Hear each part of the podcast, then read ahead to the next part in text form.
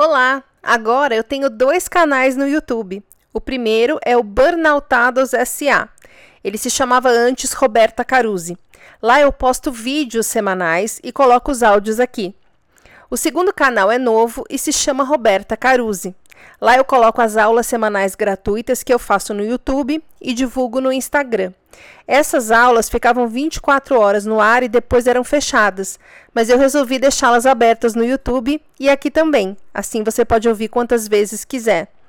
Você vai ver que as primeiras 41 aulas são em forma de live e a partir da aula 42 elas vão ser em formato de podcast. Você pode assisti-las em vídeo lá no canal. Agora você vai ouvir a aula 31, que tem o tema Você precisa amadurecer para se curar. Boa noite, meu povo. Dei uma atrasadinha, foi um minutinho só. Eu, preciso, eu vou começar a live falando do meu chuveiro, tá? Mas desde que trocou a resistência do meu chuveiro, só tem uma temperatura que é pelando lava de vulcão. Sai lava de vulcão do chuveiro. Aí eu tomei banho e eu saí com tanto calor que eu deixei uma janela aberta. Se começar a voar uma, uma cortina atrás de mim, minha casa não está mal assombrada, tá? É porque eu abri a janela. E nós vamos assim, com a cara lavada mesmo, é nós. Boa noite, Carlinha. Sempre primeirona. Boa noite, Maristela. Estavam com saudade? Eu tava. Quinta passada eu tava no meio da, da pororoca lidando ali com o que eu descobri ser um transtorno de estresse pós-traumático, né? Quem está acompanhando nos stories é, tá vendo. Já levei para terapia, já comecei EFT, já estou ajeitando tudo. É preciso sempre paciência, disciplina, constância, né? Em uma recuperação do burnout. Eu sempre falo o que eu faço. E é preciso amadurecimento, né? Nenhuma fruta e nenhuma pessoa amadurece de uma hora para outra. Nós vamos falar sobre isso hoje, mas antes quero me apresentar para quem estiver vendo a aula pela primeira vez. Meu nome é Roberta Caruz, eu estou me recuperando de um burnout, passei por todas as fases de não saber o diagnóstico até encontrar o tratamento correto, sete anos depois do colapso, passando por todo tipo de profissional arrogante, responsável e ignorante que vocês sabem muito bem como são e eu estudei tanto e mergulhei tanto para conseguir me tirar desse buraco que eu acabei me tornando uma terapeuta integrativa. E hoje eu ajudo, ajudo outras pessoas que, como eu, estão passando por um burnout, estão desconfiadas que podem ter chegado num burnout ou querem reverter o caminho para não cair em um burnout. Lembrando sempre que tem dois aulões, já era para ter três. Eu não vou mais prometer prazo de nada, que a minha prioridade são os atendimentos. E o conteúdo e os produtos digitais acabam, às vezes, demorando, porque eu não quero nem comprometer o atendimento individual, nem a qualidade do conteúdo, nem a qualidade das aulas e nem minha saúde física e mental. Então, paciência, aos poucos eu entrego tudo, tá? Que já temos, temos um primeiro aulão que você deve ver, se chama Fui diagnosticado com síndrome de burnout. E agora? Em que eu conto tudo que eu demorei oito anos para aprender, Muita gente não compra o aulão porque acha que já sabe o que eu vou falar lá, mas o que eu falo lá não é o que todo mundo fala por aí. Eu falo o que funciona. Não é remédio nem psiquiatra, tá? O link para você ter mais informações está aqui no descritivo. O segundo aulão se chama Desbiose Intestinal e Burnout e fala, como o nome entrega, sobre a coisa mais importante que você precisa tratar no seu burnout, que é o intestino. Acredite em mim, eu já poderia estar curada se não fosse aquele monte de médico burro que me atendeu antes do Dr. Alain, que é maravilhoso. O link desse aulão também está aqui no descritivo. E o terceiro aulão é o aulão do açúcar, que está para sair, está no forno gratinando já. E todos os produtos e informações sobre atendimento individual, grupo, para você ficar sabendo quando a aula de quinta for começar, tudo mais, ficam sempre no link da bio do Instagram, nos destaques e nos descritivos dos vídeos mais recentes ok? bicho na minha perna. Chega, já deu tempo todo mundo que está interessado em amadurecer chegar. Vamos para a aula. Último lembrete, ela fica 24 horas no ar, depois ela fica mais dois dias para quem está no grupo, e depois bye bye, vai para o livro que eu vou lançar esse ano. Sem livro, sem falar prazo, porque eu não quero ficar prometendo que eu atraso. Eu, eu bati o olho no negócio aqui, minha cabeça foi longe, voltou, me confundi. Boa noite, Priscila. Bora! Bom, vocês que me acompanham mais de perto, que me ouvem, e me ouvem sempre falar sobre amadurecer, sobre não agir como criança para poder sair de um burnout, é, devem ser as pessoas que menos precisam dessa aula, mas que bom que você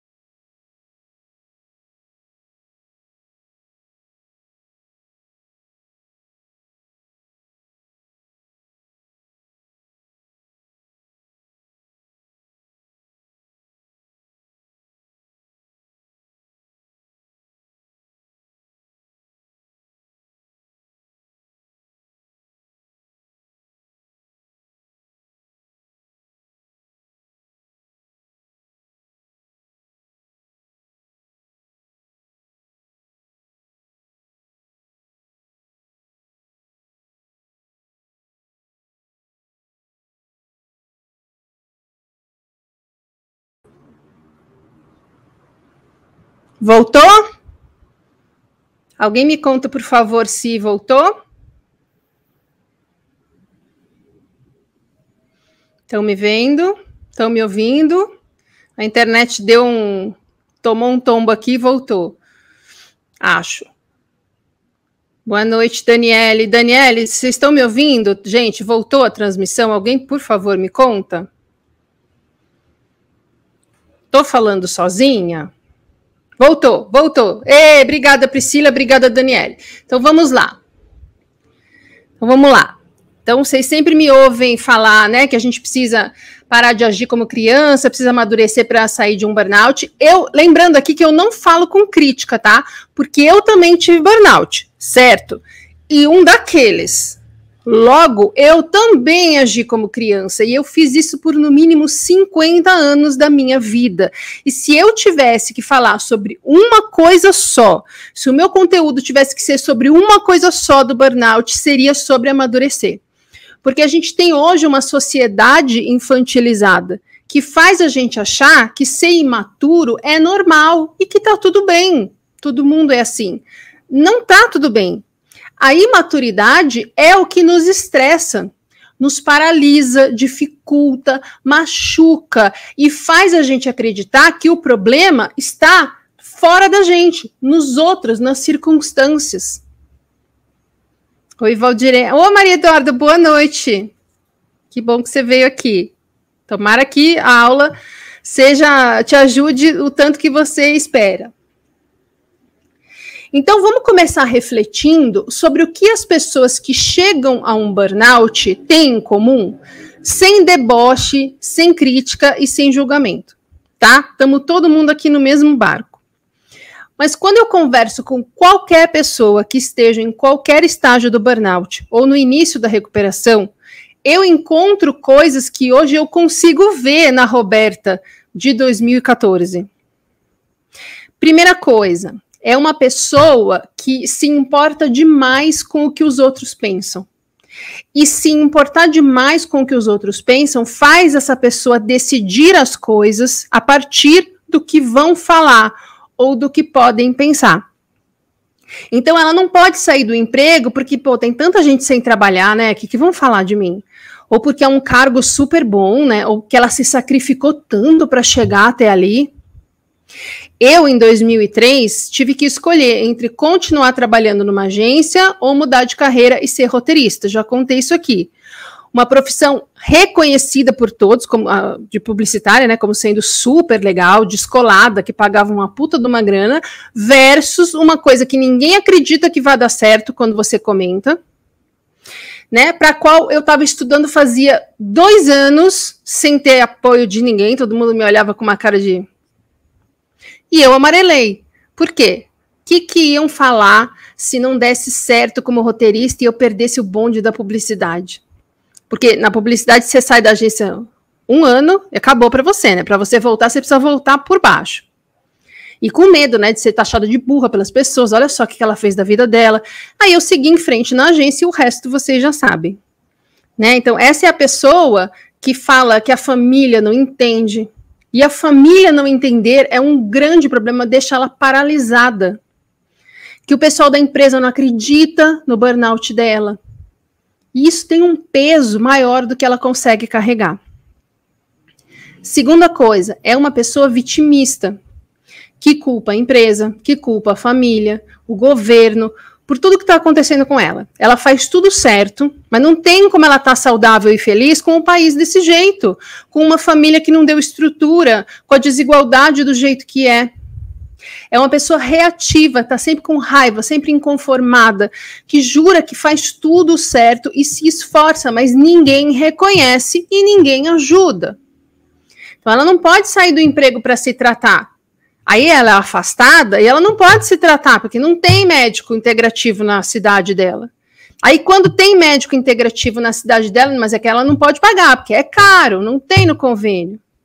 E ela não procura nenhuma saída, porque ela já internalizou que não tem jeito, que não tem saída. Ela precisa se conformar com a vida dela sem recursos do jeito que é. Terceira coisa, é uma pessoa que não assume a responsabilidade por nada. Então, não apenas a culpa é dos outros, como ela fica esperando alguém resolver para ela. Então, é a pessoa que acha que não está melhorando porque o psicólogo é ruim, porque o médico não acredita em burnout, porque a Roberta só fala com quem tem privilégio. Quarta coisa que a gente acha numa pessoa que chegou num burnout é uma pessoa que não sabe lidar com frustrações. Ela tem na cabeça dela o que ela acha que deveria acontecer na vida dela. Ah, eu vou casar com 25, aí eu vou ter filho com 32, vai ser um menino e uma menina, vai chamar Creide Albertinho. Ah, eu vou estar na empresa tal e no cargo tal aos 35, tudo decidido, tudo planejado.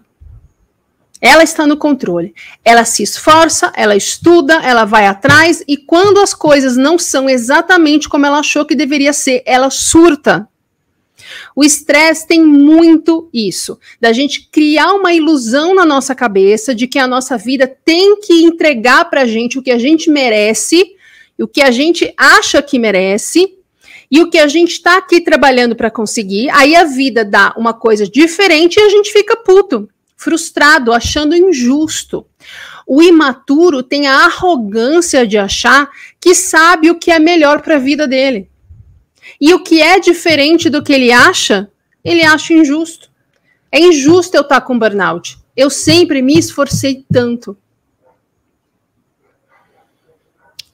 Oi, Denise, obrigada. Agora que eu vi que você me, me, me avisou aqui, que travou e que voltou. Quinta coisa da pessoa que chega com burnout: é uma pessoa que faz tudo para todo mundo, menos para ela.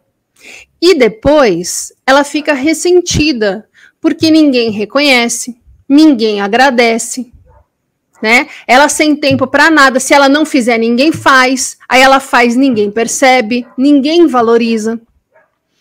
E percebam como tem coisas que se misturam, né? Porque aqui a pessoa faz isso para quê? Porque ela depende da aprovação dos outros. Ela precisa da admiração e da aceitação dos outros. E ela se ressente por quê? Porque ela acha injusto quando não reconhece. Não é o que ela esperava. Que ela não acha que ela tem responsabilidade por isso que ela está sentindo. Já que é claramente culpa dos outros que não fizeram o que ela acha, o que ela faria e o que ela acha que deveria ser feito. Sexta coisa, é uma pessoa que não consegue impor limites não consegue dizer não, porque ela precisa da aprovação social, porque ela se sente egoísta, ingrata ou desagradável se a prioridade for ela mesma. Ela não acha que merece ser a própria prioridade. Então as pessoas fazem o que querem com ela. Eu tô falando ela, mas sou eu, tá? Sou eu anos atrás. É todo mundo que chega no burnout. As pessoas fazem gato e sapato da gente. E a gente se ressente e acha injusto e fica reativo e não consegue ver saída para essa situação. É como se alguém tivesse falado: olha, você está na mão das pessoas. Não tem o que você possa fazer. Você precisa aceitar o que as pessoas falam, te pedem. E a gente meio que age dessa forma. E, e, você vê como as coisas se amarram e fica tudo junto e misturado, se somando. E é difícil para a gente entender o que exatamente está pegando, para o que exatamente a gente precisa olhar. Gente, minha maior dificuldade no inbox e nos comentários é que a grande maioria das pessoas não quer ouvir nada que seja diferente do que ela tem na cabeça como solução. Elas não querem ouvir, não querem assumir a responsabilidade por nada, porque isso faz com que elas se sintam culpadas. Então elas me agridem, elas me ofendem, elas se ofendem. Elas não se dão o trabalho de mudar o que precisa ser mudado para resolver o problema, entendeu? É igualzinho lidar com uma criancinha. Imagina uma criancinha que não quer dormir. Você explica, olha, amanhã você vai ficar com sono, não vai conseguir brincar. E ela faz o quê? Ela chora, ela diz que te odeia. Por quê? Porque na cabeça dela, ela pode ir dormir de madrugada. Por que não? É o que ela quer. E no fim, ou você manda ela para cama, chorando, te xingando, batendo o pé, fazendo caso, né? No caso de ser um filho, né? Que você tem poder sobre ele e o dever de educá-lo, ou você deixa a pessoa brigando sozinha lá, no caso de quem fica me alugando no inbox sem querer ouvir alguma coisa diferente do que ela acha que eu devo falar. E eu demorei para entender isso porque eu, na minha imaturidade, levava para o pessoal. E achava que eu estava fazendo errado, que eu não estava conseguindo explicar, que eu não tinha entendido. Então, durante muito tempo, o inbox foi um grande problema para mim. Mas o inbox é um dos grandes responsáveis pelo meu amadurecimento. Eu aprendi muito lidando com as pessoas sobre mim. E todo mundo que me ouve, que questiona, que pensa sobre o que eu falo, já teve toda essa resistência em algum momento. Muitas vezes a pessoa muda pelo susto do burnout. Mas antes do susto do burnout, ela fazia isso sem se dar conta. Porque quase todo mundo age assim, gente. A gente faz, a gente não percebe. É normal. Todo mundo quase age como criança. E não à toa, todo mundo quase está doente, exausto, sem conseguir dormir, estressado, deprimido, com raiva, perdido. Certo? A Maria Eduardo escreveu aqui.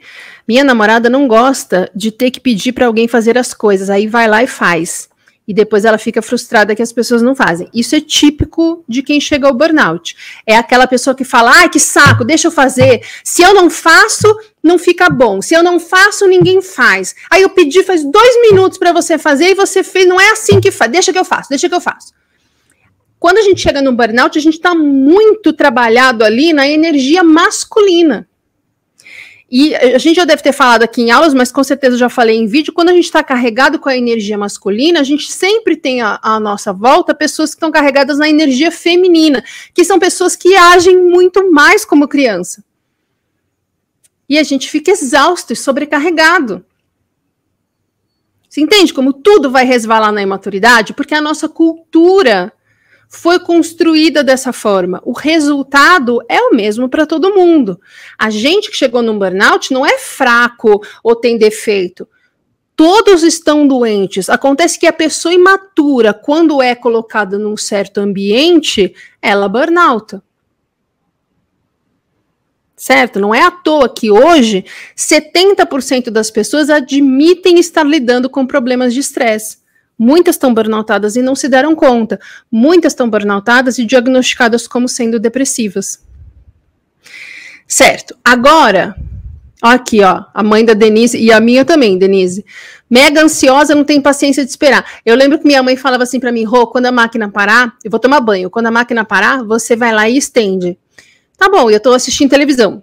Aí eu ouvi que a máquina parou, Beleza, quando der o intervalo eu vou lá. Nisso ela já saiu do banho, já viu que eu não fui, já ficou puta, já levei bronca e ela já foi lá estender e já tá bufando que só ela faz e eu não faço nada. Meu Deus do céu, enfim. E a gente aprende, né? A gente repete o padrão. Ou vocês acham que eu fazia isso é, fazia o contrário da minha mãe, porque eu falava, ai, credo, ela não tem paciência. Não, eu fazia a mesma coisa. Na agência, eu tinha uma equipe abaixo de mim, e eu falava, ai, que saco daqui que eu faço. E aí eu ficava até seis horas da manhã trabalhando, arrumando o trabalho de todo mundo. A pessoa com, com burnout geralmente é controladora e é centralizadora. Né? Agora, então, a gente falou sobre características que as pessoas que chegam num burnout têm em comum. Vamos refletir agora sobre o que significa ser uma pessoa imatura, tá? Independentemente de burnout. O que, que significa, na prática, isso que eu falo de agir como criança? E aí eu quero que vocês prestem atenção nas semelhanças das coisas que eu vou listar agora com aquelas que eu acabei de listar quando falei de burnout, ok? Então vamos lá. Primeira coisa que define uma pessoa imatura é uma pessoa que precisa de aprovação social para tudo que se importa demais com a opinião dos outros, que não suporta a ideia de alguém não gostar dela. Ela tenta conquistar, ela argumenta, ela força uma barra e se não der jeito, ela espalha que essa, essa pessoa é isso, que a pessoa é aquilo, que a pessoa é aquilo outro, porque só isso, gente, só a pessoa sendo doida justifica não gostar de mim, que tô aqui me esforçando, fazendo tudo que eu posso para agradar. Segunda coisa, é uma pessoa que não se responsabiliza por nada e leva tudo para o pessoal. Então, o motivo dela não conseguir as coisas é porque as pessoas atrapalham ou as circunstâncias são ruins. Mas se alguém apontar algum erro dela, se alguém tentar fazer ela entender a sua responsabilidade, ela cria rancor, ela se ofende, ela dá patada, ela fica de tromba. Eu era exatamente assim. Terceira coisa, uma pessoa que não consegue controlar os seus impulsos porque não tem autoconhecimento. Ela só olha a reação dos outros, nunca para as reações dela. Ela não olha para sua bagagem emocional, para os seus traumas, para as consequências deles. Ela está muito ocupada, está muito ocupada para ver isso agora. E aí ela não sabe qual é o problema, o que que tá pegando, o que que tá fazendo ser tão difícil, por que que a vida não anda? E aí ela assume que o problema são os outros. Minha vida não anda porque o problema são os outros, ninguém me ajuda, não tem dinheiro, meu chefe é um escroto, o país tá uma bosta. Pronto, é isso aí. Não tem o que fazer. E quando de alguma forma fica inquestionável que o problema é ela, o que, que ela faz? Levanta o nariz, enche o peito, usa um tom meio agressivo e fala que ela é assim mesmo, que ela é ariana. Traz a Gabriela para jogada. Eu nasci assim, eu cresci assim, e sou mesmo assim, você sempre assim, Gabriela eu puxei meu pai, é, eu sou de família alemã. Fazer o quê? Não posso fazer nada, não é culpa minha. Sempre se esquivando da responsabilidade. E o negócio do cérebro é que quanto mais a gente se esquiva de alguma coisa, mais craque o cérebro fica em se esquivar dessa coisa. Então é cada vez mais fácil acreditar que ela não tem responsabilidade nenhuma e que os outros são o problema da vida dela. Quarta coisa que define uma pessoa imatura é uma pessoa que não aceita que o jeito dela não é o jeito certo. Gente, eu tinha uma amiga quando era criança, chamava Cíntia. Toda vez que eu falo nisso, eu lembro da Cíntia, que a Cíntia era assim, a gente precisava brincar do que a Cíntia queria, no lugar que a Cíntia queria, do jeito que a Cíntia queria, e se tivesse que escolher personagem, cor, tudo, é, ela escolhia quem você ia ser, quem é. Gente, a Cíntia era muito mandona. Cíntia deve ter essa altura burnoutado, né? Não achei. Vamos ver onde é que anda a Cíntia. Mas a Cíntia é a personificação dessa quarta qualidade é uma qualidade, característica de uma pessoa imatura. Ela não aceita que o jeito dela não é o jeito certo. Ela bate o pé, ela explica, ela repete, ela manda print, ela manda post, ela manda matéria, até você concordar.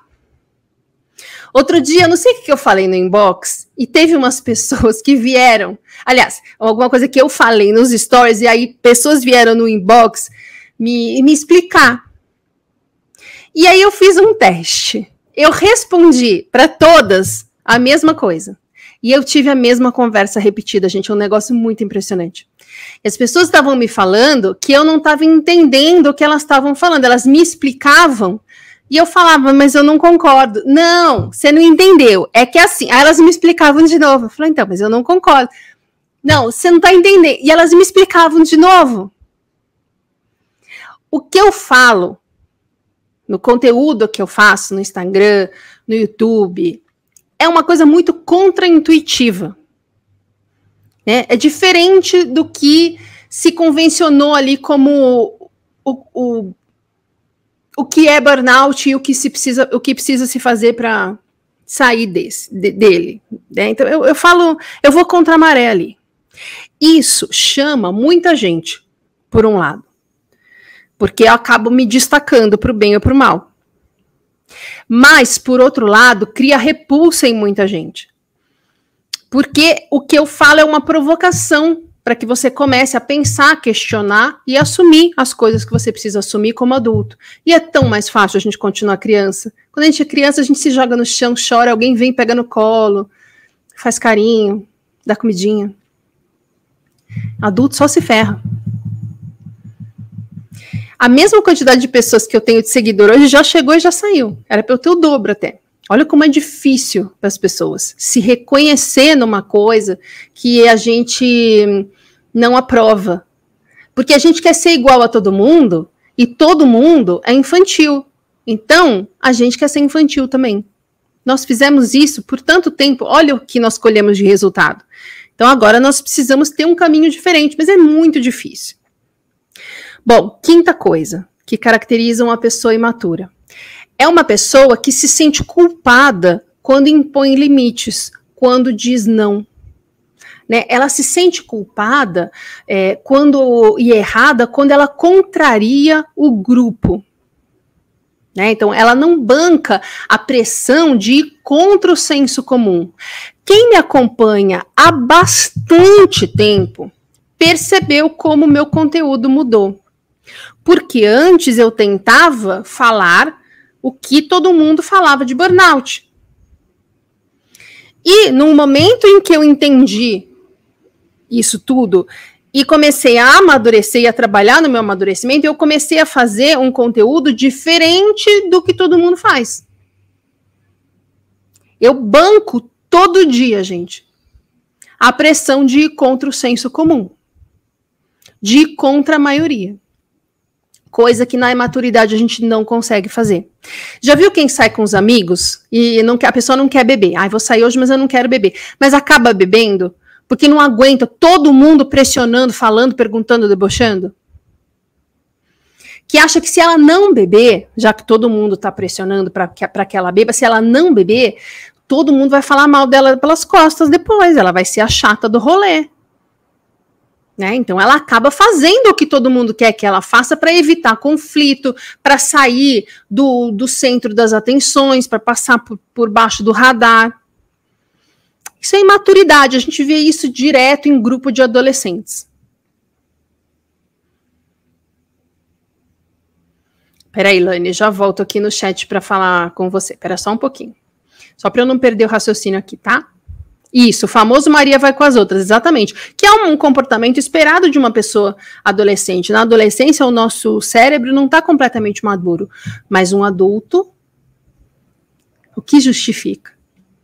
Sexta coisa, as pessoas uh, que a gente acha numa pessoa imatura, né? É uma pessoa que depende dos outros para resolver as coisas. Ela não sabe chamar um Uber, que a mãe sempre chamou. Ela não sabe fazer imposto de renda, porque o pai sempre fez. Ela não sabe cozinhar, porque a avó sempre cozinhou. Ela não sabe resolver as coisas de banco, porque o marido resolve tudo. E ela ainda fica puta quando a pessoa não faz do jeito que ela gostaria ou na hora que ela quer. Amor, faz meu imposto de renda, vou fazer amanhã. Não, faz hoje, porque depois vai ficar em cima da hora. Ai, que saco! Que eu vejo de casamento assim, meu Deus do céu. Sétima coisa. São oito que eu anotei, né? É, é uma pessoa que não sabe lidar com frustração. Então ela fica controlando tudo, ansiosa, perguntando, checando, pensando, anotando para garantir que tudo seja do jeito dela, na hora dela, no ritmo dela. E quando acontece uma coisa diferente, que sai do controle, mesmo sendo uma coisa melhor, ela acha ruim. Porque a prioridade é o controle, não o resultado. É a mãe que fala: menino, você tem que arrumar seu quarto. Aí o moleque arruma. Mas depois, não agora. E não do jeito que ela acha que deveria. Ele arruma do jeito que ele, ele gosta de ter o quarto dele. Ela fica puta e fala: pô, tem que fazer tudo sozinha, ô Fulaninho. E começa a arrumar o quarto de novo. Da próxima vez que ela falar, essa criança vai arrumar esse quarto? Não. Porque ela está se revelando mais imatura que a criança. Mas isso é comum, entende? Isso é muito comum. A gente vê nossas amigas fazendo isso, a gente se vê fazendo isso, a gente viu nossa mãe fazendo isso. É difícil a gente perceber que tem alguma coisa errada aí. E a última coisa que eu anotei que define uma pessoa imatura é uma pessoa que desiste na primeira dificuldade, fica desanimada, conclui que não vai dar certo. Ai, não quero mais. Ai, não sei fazer. Nossa, eu já falei isso para mim 900 vezes. Essa é a grande dificuldade de quem começa um negócio no Instagram. Gente, eu fiz muito isso. Não tá indo do jeito que eu quero, ou fulano tá indo melhor do que eu, pelo que eu tô vendo aqui de fora. Aí eu já concluía que ninguém tava me ouvindo, que as, ou que as pessoas são burras, ou que eu não sei fazer, mas, oh, desculpa, mas não vai dar certo, e eu já queria desistir. Quantas vezes eu não ensaiei o que eu ia falar? Para avisar que eu não ia mais postar nada. Beleza. Alguém viu alguma semelhança entre a lista de coisas que a gente encontra numa pessoa com burnout e a lista de coisas que a gente encontra numa pessoa imatura? Podemos dizer que uma pessoa imatura e uma pessoa com burnout são praticamente a mesma coisa? Podemos concluir daí que imaturidade é um dos fatores para o burnout? Porém, como eu disse hoje, se eu falar, olha, gente, o burnout se dá quando há a soma de três fatores: sobrecarga alta, ambiente hostil e imaturidade. Eu não vou conseguir nenhum seguidor, gente. Aí que a coisa vai pro ralo mesmo. Ninguém, eu vou ser cancelada. Então eu substituí imaturidade por inabilidade emocional em lidar com a sobrecarga num ambiente hostil, que é verdade. Uma pessoa imatura não tem habilidade emocional para lidar com um ambiente tóxico numa sobrecarga alta. A gente não sabe sair, por isso a gente burnout. Né? E tem gente que se ofende. E tem gente que percebe que tem coisa para aprender aí. E a cortina voando.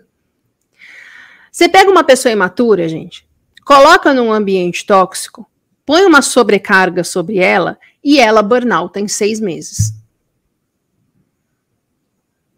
O que ajuda a entender isso é o seguinte: o cérebro de uma criança e de um adolescente, eles não têm autorregulação.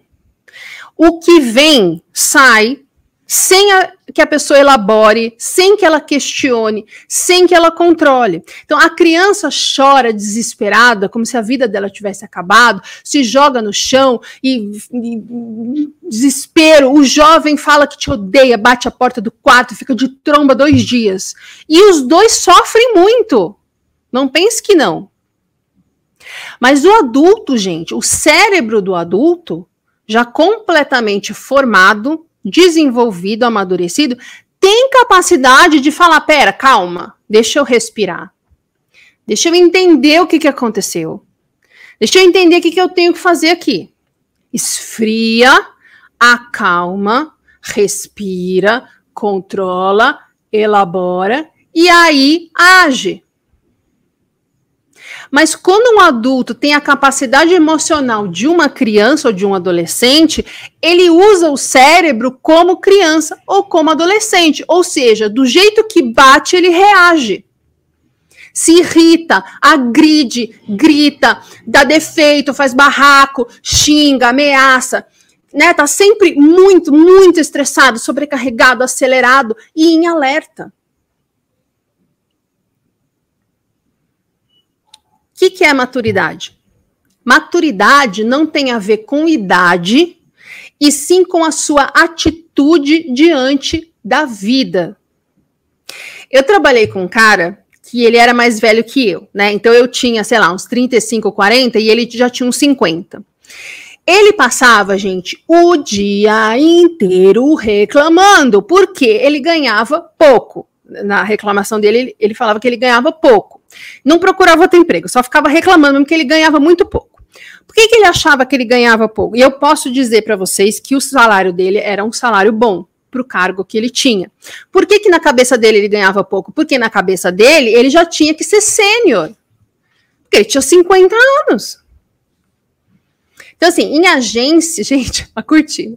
Em agência, na parte da direção de arte, é assim: você começa como arte finalista, aí você vira assistente de arte, aí você vai ser diretor de arte júnior, aí você vai ser diretor de arte pleno, e aí você vai ser diretor de arte sênior. E acima disso seria um diretor de criação. Diretor de arte, apesar de ter esse nome, não é um cargo de diretoria, tá? Tem diretor de arte, tem redator. O diretor de criação, sim, é, um, é o diretor do departamento, tá? Então, diretor de arte sênior é o cara que mais ganha que, que o salário é maior na equipe da criação. O redator sênior e o diretor de arte sênior. É, mas na cabeça dele, e ele era assistente de arte, na cabeça dele, porque ele era mais velho que todo mundo que trabalhava na equipe de criação, ele tinha que ser sênior.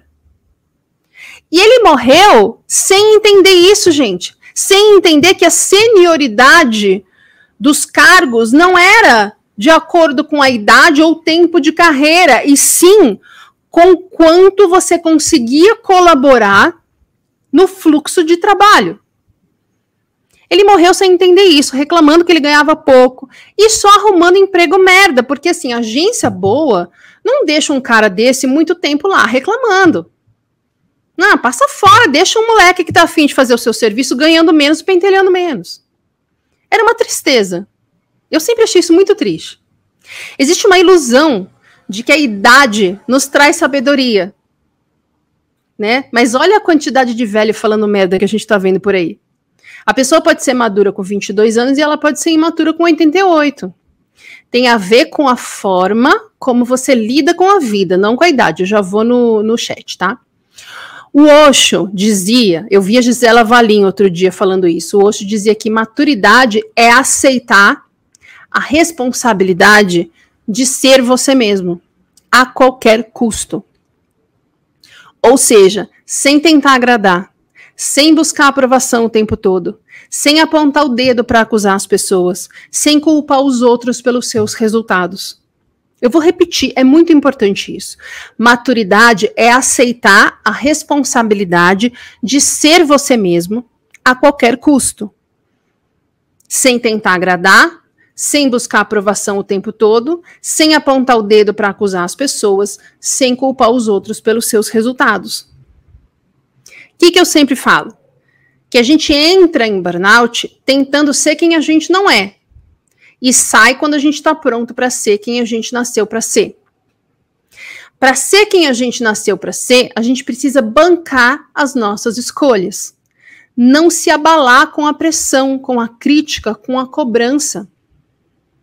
A gente tem que impor limite, pagar para ver, ir atrás, aprender com os erros. A gente precisa crescer, aprender a crescer com os erros. Gente precisa crescer de uma maneira geral, se fortalecer. Isso é amadurecer. E sem isso, você não sai de um burnout. Porque você vai continuar pautando todas as suas escolhas pelo tanto que você acha que podem te aplaudir por aquilo. Você vai continuar se machucando e querendo desistir toda hora, cada vez que as coisas não são entregues para você de bandeja pela vida na hora e do jeito que você quer. Quanta gente fala, ah, eu vou desistir, tá demorando muito para eu sarar. Quem falou que você vai sarar quando você quer? Isso é a coisa mais infantil do mundo. Ai, eu, eu, eu já, tô, eu já tô tratando faz três meses. a pessoa fala para mim que colapsou em 2014. Certo? O que, que define uma pessoa madura? Primeira coisa, eu tô, eu tô cheia das listinhas hoje. Primeira coisa, ela não precisa da aprovação dos oito, dos oito, não precisa dos oito, dos nove, nem dos dez.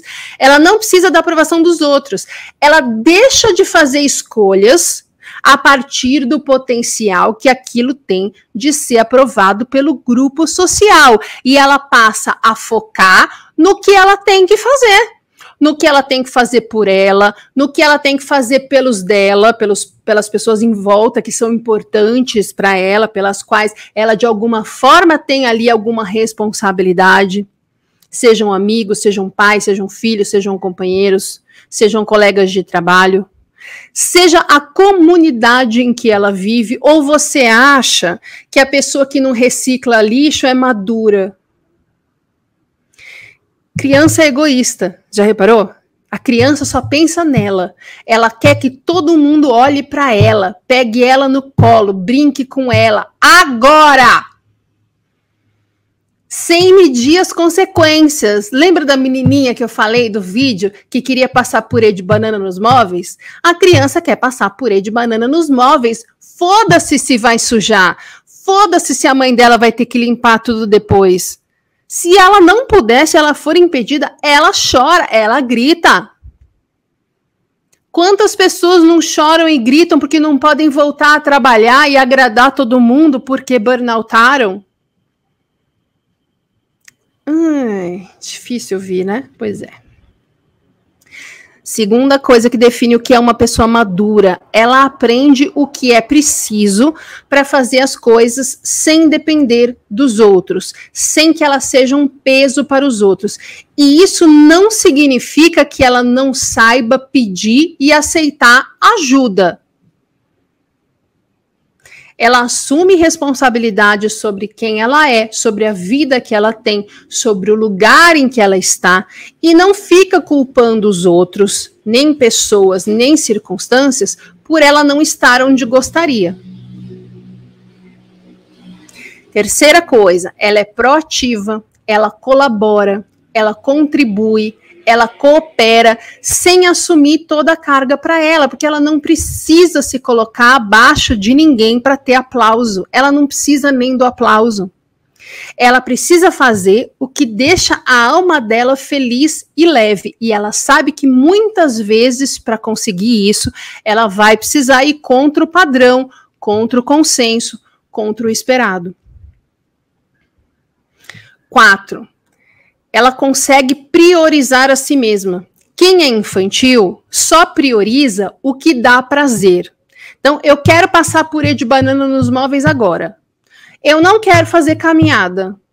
Eu quero almoçar e jantar sorvete. Eu não quero fazer terapia. A pessoa madura, ela entende as consequências. Estou ignorando a, a cortina. A pessoa madura, ela entende as consequências e ela planta hoje o que ela quer colher amanhã.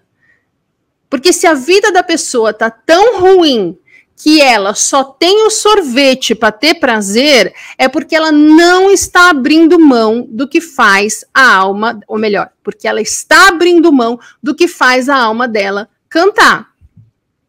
E se ela tem que abrir mão do que faz ela feliz, ela não impõe limites e segue ali sofrendo, porque ela fica achando que não tem saída. Ela está sendo imatura. Ficou claro isso? E o prazer imediato que o imaturo procura, que é sempre a prioridade dele, muitas vezes é reclamar, se vitimizar, dizer que faz muito e recebe pouco. Se você tem que passar por isso, o que, que você não está conseguindo resolver? Que, que você precisa mudar? O que, que faz você agir como uma criança que quer passar purê de banana no sofá? A gente vê isso em pequenas coisas, tipo, a gente precisa fazer dieta para tratar a desbiose intestinal. O que, que as pessoas me falam? Ai, mas eu não consigo ficar sem açúcar. Isso é a criança querendo passar purê de banana. Eu sei que eu preciso cuidar do meu intestino, mas eu queria comer bolo.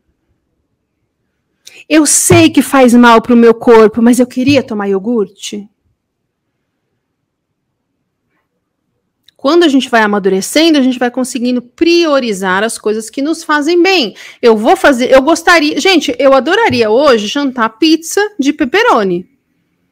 E de sobremesa, mousse de chocolate. É o que eu queria. O que, que eu vou comer? Vou contar para vocês o que eu vou comer. Eu vou comer repolho, beterraba, couve, grão de bico e mandioca. Por quê? Porque, apesar disso não me dar o prazer que me daria pizza e mousse de chocolate, eu tô focada na consequência de ter um intestino curado, de ter um corpo funcionando. Vocês entendem a diferença?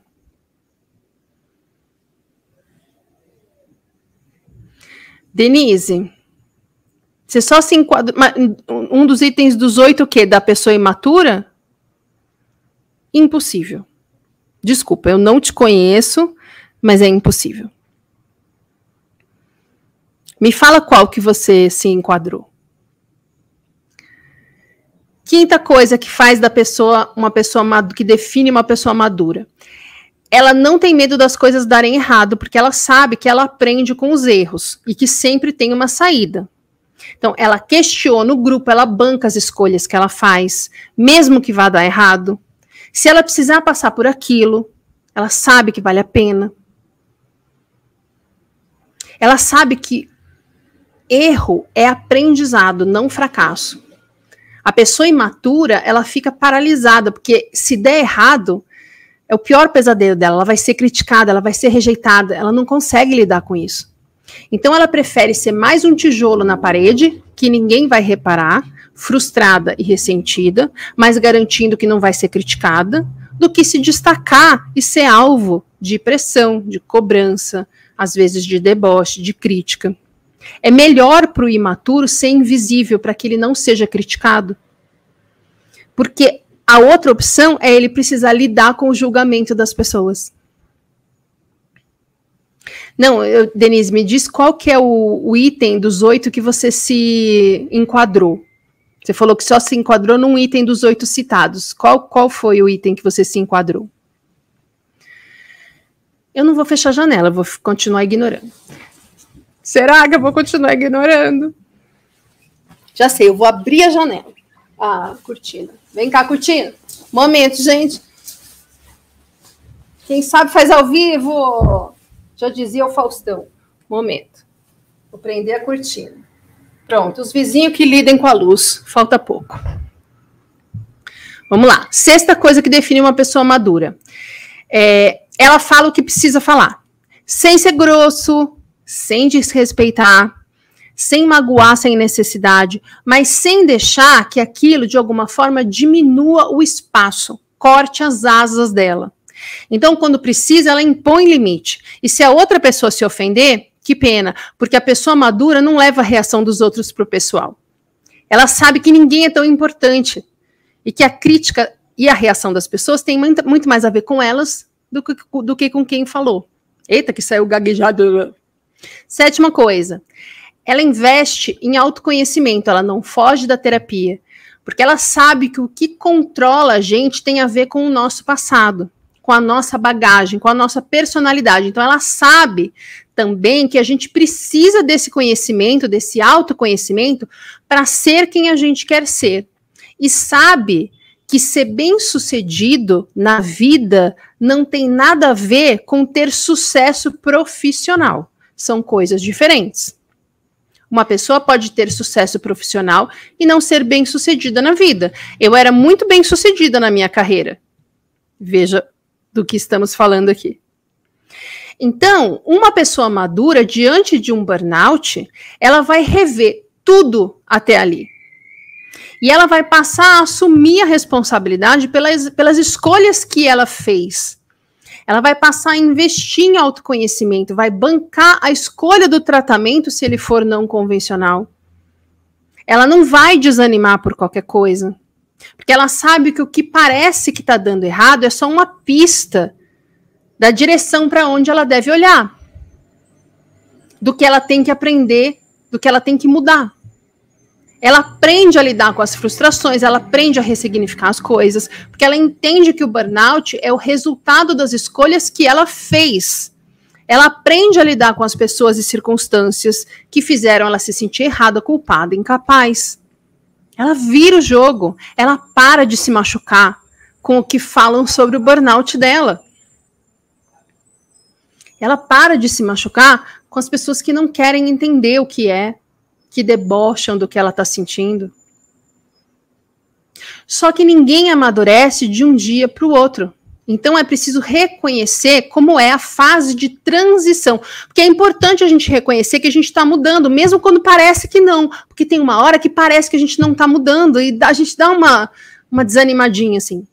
Então, assim, na transição, a gente tem comportamentos inadequados ainda, assim, considerando que o adequado seria sermos maduros. Né? Então, a gente ainda tem comportamentos inadequados, mas a gente percebe quando a gente fez um negócio que a gente fala, hum, fui infantil aqui. E a gente se sente mal, e a gente se culpa, e a gente se arrepende. Gente, teve, teve uma fase na minha terapia que eu lembro que o meu psicólogo falava: Nossa, eu tô tão feliz com o seu resultado, que você consegue fazer isso aqui. E eu ficava olhando para ele com uma cara assim: ele está feliz com o meu resultado, porque eu tava achando que eu não tava conseguindo fazer nada, que eu não tava evoluindo, que eu não tava aprendendo. Por quê? Porque eu tava querendo ser madura de um dia para o outro já agir de outra forma, mudar tudo, mas não é assim, né? A gente tem bagagem emocional, tem trauma, tem crenças, tem um monte de coisa que a gente vai ter que ir mudando aos pouquinhos, né? Então, quando a gente está nessa transição, a gente ainda se vê fazendo coisas que a gente gostaria já que fossem diferentes. E a gente se sente mal, e a gente se arrepende de ter feito, de ter falado, a gente se culpa, se sente meio errado.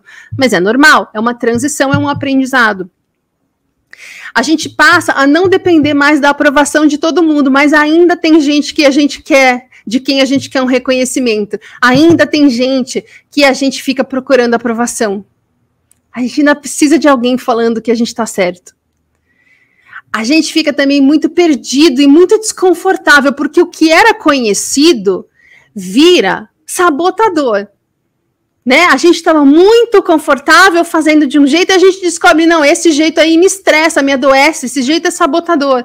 O jeito certo é completamente desconhecido e diferente do que a gente vê as pessoas fa fazendo à nossa volta. Então, a gente fica perdido, fica desconfortável. A gente também acha que já conseguiu. Ah, já, pronto, resolvi. E aí a gente toma uma rasteira no momento seguinte e a gente fica muito abalado com a rasteira, a gente fica muito frustrado, mas a gente levanta dessa rasteira muito mais rápido e mais forte do que na queda da rasteira que a gente levou antes dessa. E a gente fica buscando uma mudança à frente e não mais um jeito de conseguir voltar a ser como era antes. Conforme a gente vai amadurecendo, o caminho anterior que nos adoeceu passa a não fazer mais sentido. E a gente começa a olhar para frente. Então, o que, que eu vou fazer? Como eu vou fazer? Onde eu vou fazer? Para quem eu vou fazer? Quando eu vou fazer? E a gente para de reclamar e a gente começa a realizar. A gente passa a aceitar ajuda. A gente começa a se permitir, em algumas situações, se mostrar vulnerável. Gente, o amadurecimento ele precisa ser cultivado, questionando, aceitando mudanças, aprendendo, bancando os seus limites, as suas escolhas, comemorando as pequenas vitórias, mesmo que todo mundo fale, que bobagem, você sabe que não é. E é difícil porque tira a gente do lugar confortável de seguir os outros, Maria vai com as outras, que nem falaram aqui, para ir para um lugar amedrontador, de liderar os outros, de servir de exemplo. Porque às vezes a gente acha que não está liderando os outros, mas o nosso exemplo lidera, mostra caminho, provoca mudanças, provoca questionamento, provoca entendimento. Quando a gente passa por um burnout, todo mundo à nossa volta, de alguma forma, é impactado com isso. A pessoa pode aproveitar ou não.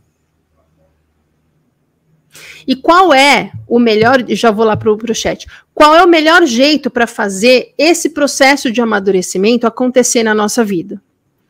Última listinha. Primeira coisa, terapia. Isso é inquestionável e fundamental. Segunda coisa, ler, se informar, seguir pessoas com quem você aprende e pessoas, gente, aqui, que estejam fora da sua bolha. Pessoas que pensam diferente de você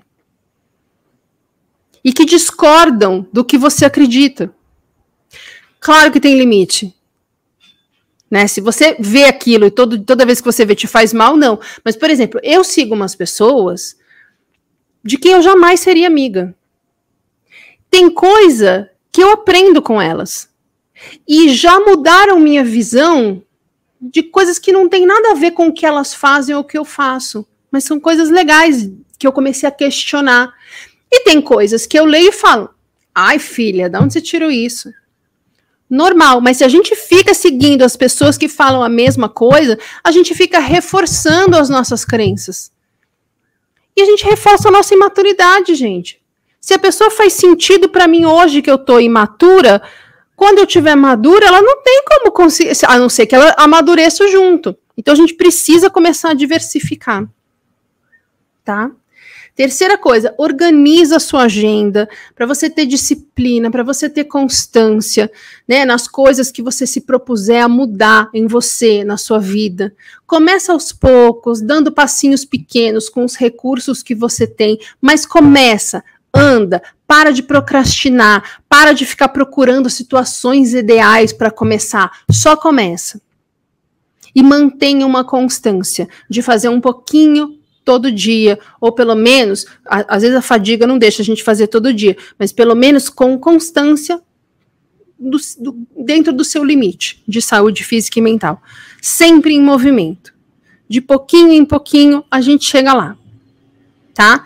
Quarta coisa, ter consciência dos benefícios do que você está fazendo. Por que, que você está fazendo aquilo? Para quem? Aonde aquilo vai te levar? Sabe, começar a, a valorizar o processo e não só o resultado. Porque muito do desânimo que a gente tem vem da imaturidade da gente ficar falando, quando eu sarar, eu vou fazer tal coisa. Ai, como será que vai ser quando eu sarar? Será que eu vou sarar? E você fica sempre com a sua atenção num futuro que você não sabe nem quando vai ser. Para você sarar, para você no futuro estar curado, o que, que você precisa fazer hoje? E amanhã? E semana que vem? E mês que vem? Foca no processo, foca no aprendizado. Começa a valorizar a estrada. Ai, que bom que eu tô andando nessa estrada. Olha tudo que eu tô vendo, as pessoas que eu tô conhecendo, as coisas que eu tô descobrindo. Olha que legal, posso mudar de direção se fizer sentido para mim. Você entende que isso é muito menos estressante do que falar, ah, eu tenho que chegar, eu tenho que ir rápido, eu não posso mudar de direção, as pessoas estão me atrapalhando, sai da frente que eu preciso ir, ai meu Deus do céu, eu não estou conseguindo. Que é o que a pessoa imatura faz, que é o que a gente fez até cair no burnout, porque a gente foi, é, a gente, como é que chama? Foi ensinado por pessoas que fazem isso o tempo todo. Cultura dos coaches. Vamos acordar 4 horas da manhã, vamos tomar banho gelado. Uhul! A pessoa imatura precisa chegar lá, seja lá o que o lá seja, e ela precisa mostrar que chegou, porque ela precisa do reconhecimento do, das pessoas por ela ter chegado lá. Então ela vai colocar no Instagram tomando banho gelado, correndo na neve, virando a noite no trabalho, O imaturo tem que sair do jogo com a medalha na mão. E para isso, ele se arrebenta, ele comete falta, ele é expulso, ele xinga o juiz. O maduro participa do jogo se divertindo, fazendo novos amigos, dando risada, ajudando o adversário que caiu a se levantar. Porque ele sabe que ele vai sair dali mais forte, e mais leve. E é isso, afinal de contas, o que importa. Quando a gente tem um nível de maturidade, a gente sabe que não adianta você chegar no lugar se você pisou no, no seu coleguinha para chegar. Mas quando você é imaturo, vale a pena sim. Para o maduro, vale força e vale leveza. Para o imaturo, vale reconhecimento, aplauso, admiração e inveja. Ficou claro, gente, por que, que eu bato nessa tecla sem parar o tempo todo? Agora deixa eu ver o chat, que eu não queria cortar o raciocínio. Vamos lá, peraí. Aqui a mãe da Denise. Aqui a Lani, que eu falei que eu ia voltar na Lani, né? Então vamos lá. Dói, Roberta, quando você amadurece e descobre as coisas e percebe que você tem que cortar relações até com pessoas que você ama e divide o teto. Não, não dói, Lani. Tá doendo porque você acha que você já amadureceu, mas você não amadureceu ainda. Tô falando de, a partir do que a gente conversa, tá? Quando você amadurece, cortar relações que não faz sentido não dói. Porque assim, é, para você, por exemplo, vamos dizer que você tem uma família disfuncional e você precisa cortar relações com pessoas que você ama, ok? É, sua mãe, pai, ou enfim, qualquer coisa assim. Dói. Mas você tem que fazer isso para amadurecer, entendeu? Não é que você amadurece, olha para o lado e fala: Meu Deus, eu preciso cortar os vínculos com a minha mãe narcisista. Não. Você corta os vínculos com a sua mãe narcisista para que você possa amadurecer. E isso a gente faz com apoio de terapia, para que justamente as coisas sejam feitas de uma maneira que não machuque. Tá? A Valdirene aqui. E você falou de dirigir e eu demorei para ver o chat agora eu não lembro mais onde você falou isso, né? Então vamos lá. Só verdades. Só verdades, né? Aqui, ó, que eu pedi para Denise falar em qual item que ela se enquadrou.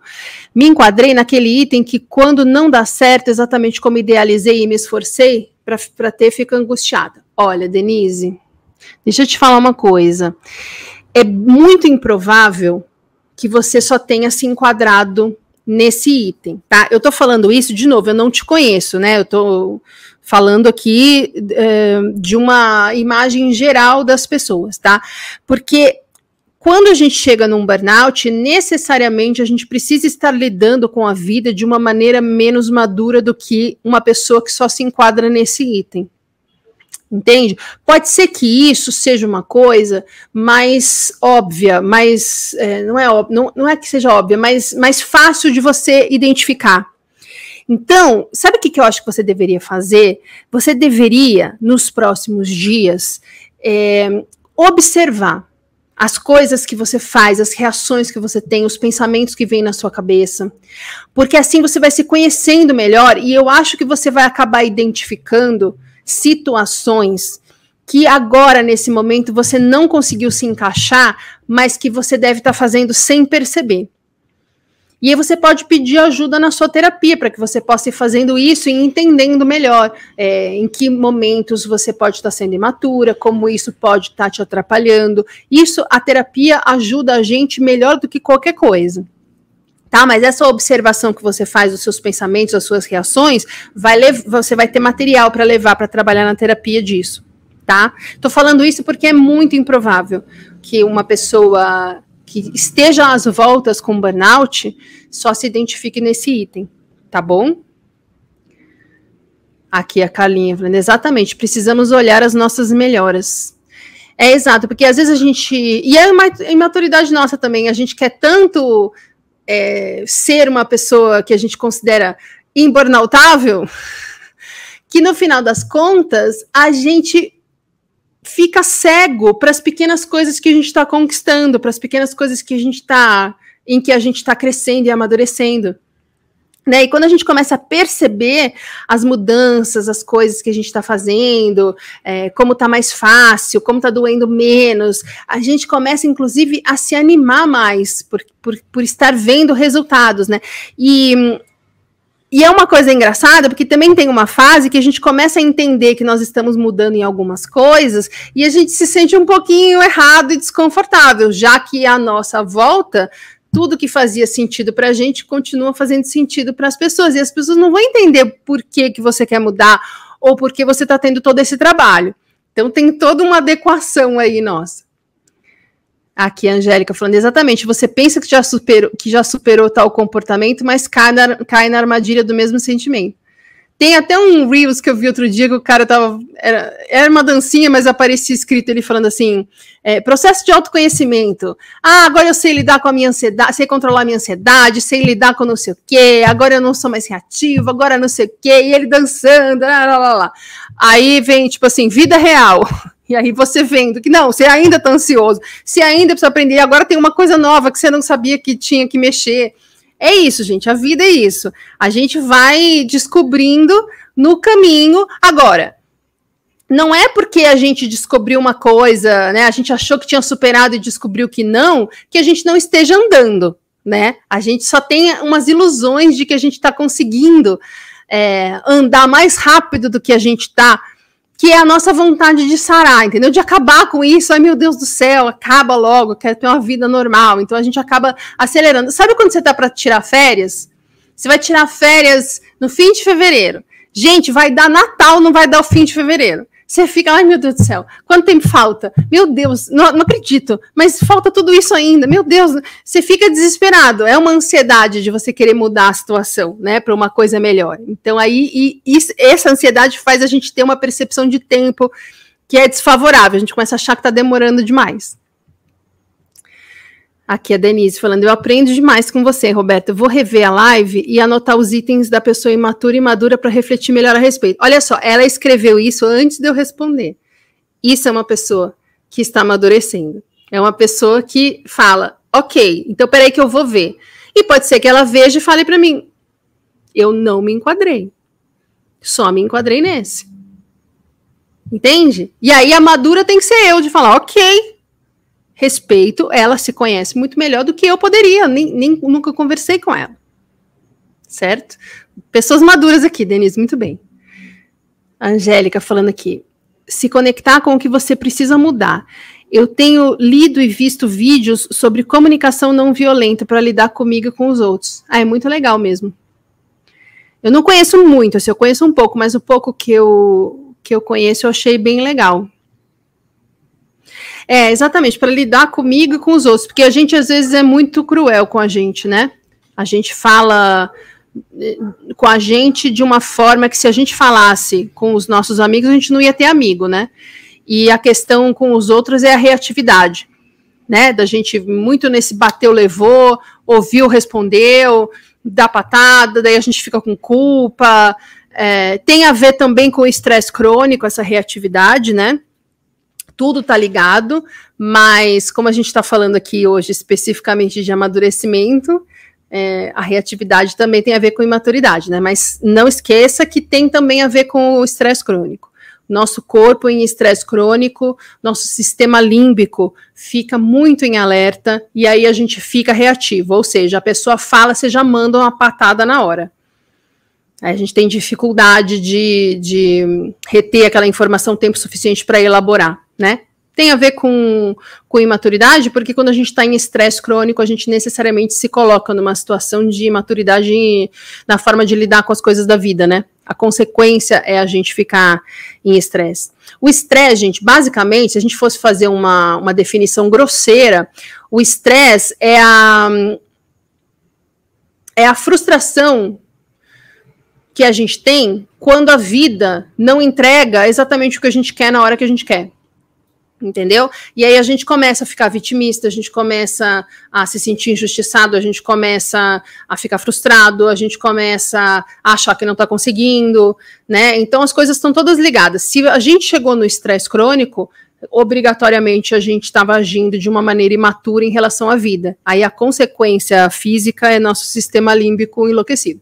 Óbvio, considerando o trauma, tá? Tem gente que o sistema límbico está em alerta porque sofreu um trauma, é outra coisa. Tem me ajudado a ser mais paciente comigo. É, deve ser ter empatia. Se não, se não consigo com o outro é porque já não faço comigo. tem me ajudado a ser mais paciente comigo. Se eu não consigo com o outro, é porque eu já não faço comigo. Não, entendi o que você falou, que a gente, quando a gente é muito crítico com o outro, obrigatoriamente a gente é muito autocrítico, né? A pessoa que, que, que, julga muito, que critica muito, é uma pessoa que com ela faz igual ou pior, né? É, mas às vezes a gente consegue ser mais paciente com o outro e continuar se maltratando, viu? Precisa prestar bem atenção nisso. Eu entendi o que você falou, faz sentido. Só fica. É, só presta atenção, porque às vezes a gente é bom com o outro e ruim com a gente. E às vezes ser bom com o outro é uma tentativa de ser ruim com a gente. Ou seja, vamos voltar para a dinâmica de vamos fazer tudo para todo mundo, mas não para nós. Vamos priorizar as pessoas e não a nós, tá? Precisa ficar só atenta. Não estou dizendo que vai acontecer isso, mas. Ah, esse é o princípio da comunicação não violenta. Ok, é, então faz sentido, mas só presta atenção nisso, tá? Roberto, uma coisa que sempre me incomodou é que médico sempre senta, centra nos sintomas do burnout, mas as causas e a raiz do quadro, como identificar? Na terapia tradicional não vejo muita clareza. Daniele, de que médico você está falando? Você está falando de psiquiatra? Porque médico alopata não sabe tratar burnout. Tá? Eles não sabem tratar burnout. Vai aqui no descritivo, tem ali um aulão. Aulão, fui diagnosticado com síndrome de burnout. E agora? E lá eu conto o que, que você precisa fazer, quem você precisa procurar, qual é a sua parte. Tá? Você não vê clareza porque a medicina alopática entende o burnout como um transtorno de humor, te joga no psiquiatra e não cuida de mais nada. E aí fala que não tem cura, só tem controle. Ok? É isso, minha gente. Foi uma aula muito dura? Muito pesada? Espero que não. Qualquer coisa, se sobrou dúvida, podem me mandar lá no inbox, tá? A aula vai ficar 24 horas no ar. Daí amanhã, às 8 da noite, ela fica disponível só para quem está no grupo e até domingo, 23h59. Ok? E aí, na semana que vem, quinta-feira, estaremos aqui mesma bate-hora, mesmo bate-local, com um novo tema que, para variar, não faço a menor ideia de qual vai ser. Ok? Então, boa noite. Obrigada, gente. Muito obrigada para quem. Eu adoro quem assiste a aula ao vivo e interage aqui no chat. Então, eu sempre agradeço muito. Também agradeço a quem assiste gravado, mas é que eu adoro a interação no chat. Então, agradeço a presença de todos, todos os comentários e perguntas. Todos boa noites e até semana que vem. Boa semana para vocês, gente. Tchau, tchau. Boa noite, Patrícia. Me siga também no Instagram, arroba Roberta Caruzzi. Obrigada pela companhia e até a próxima.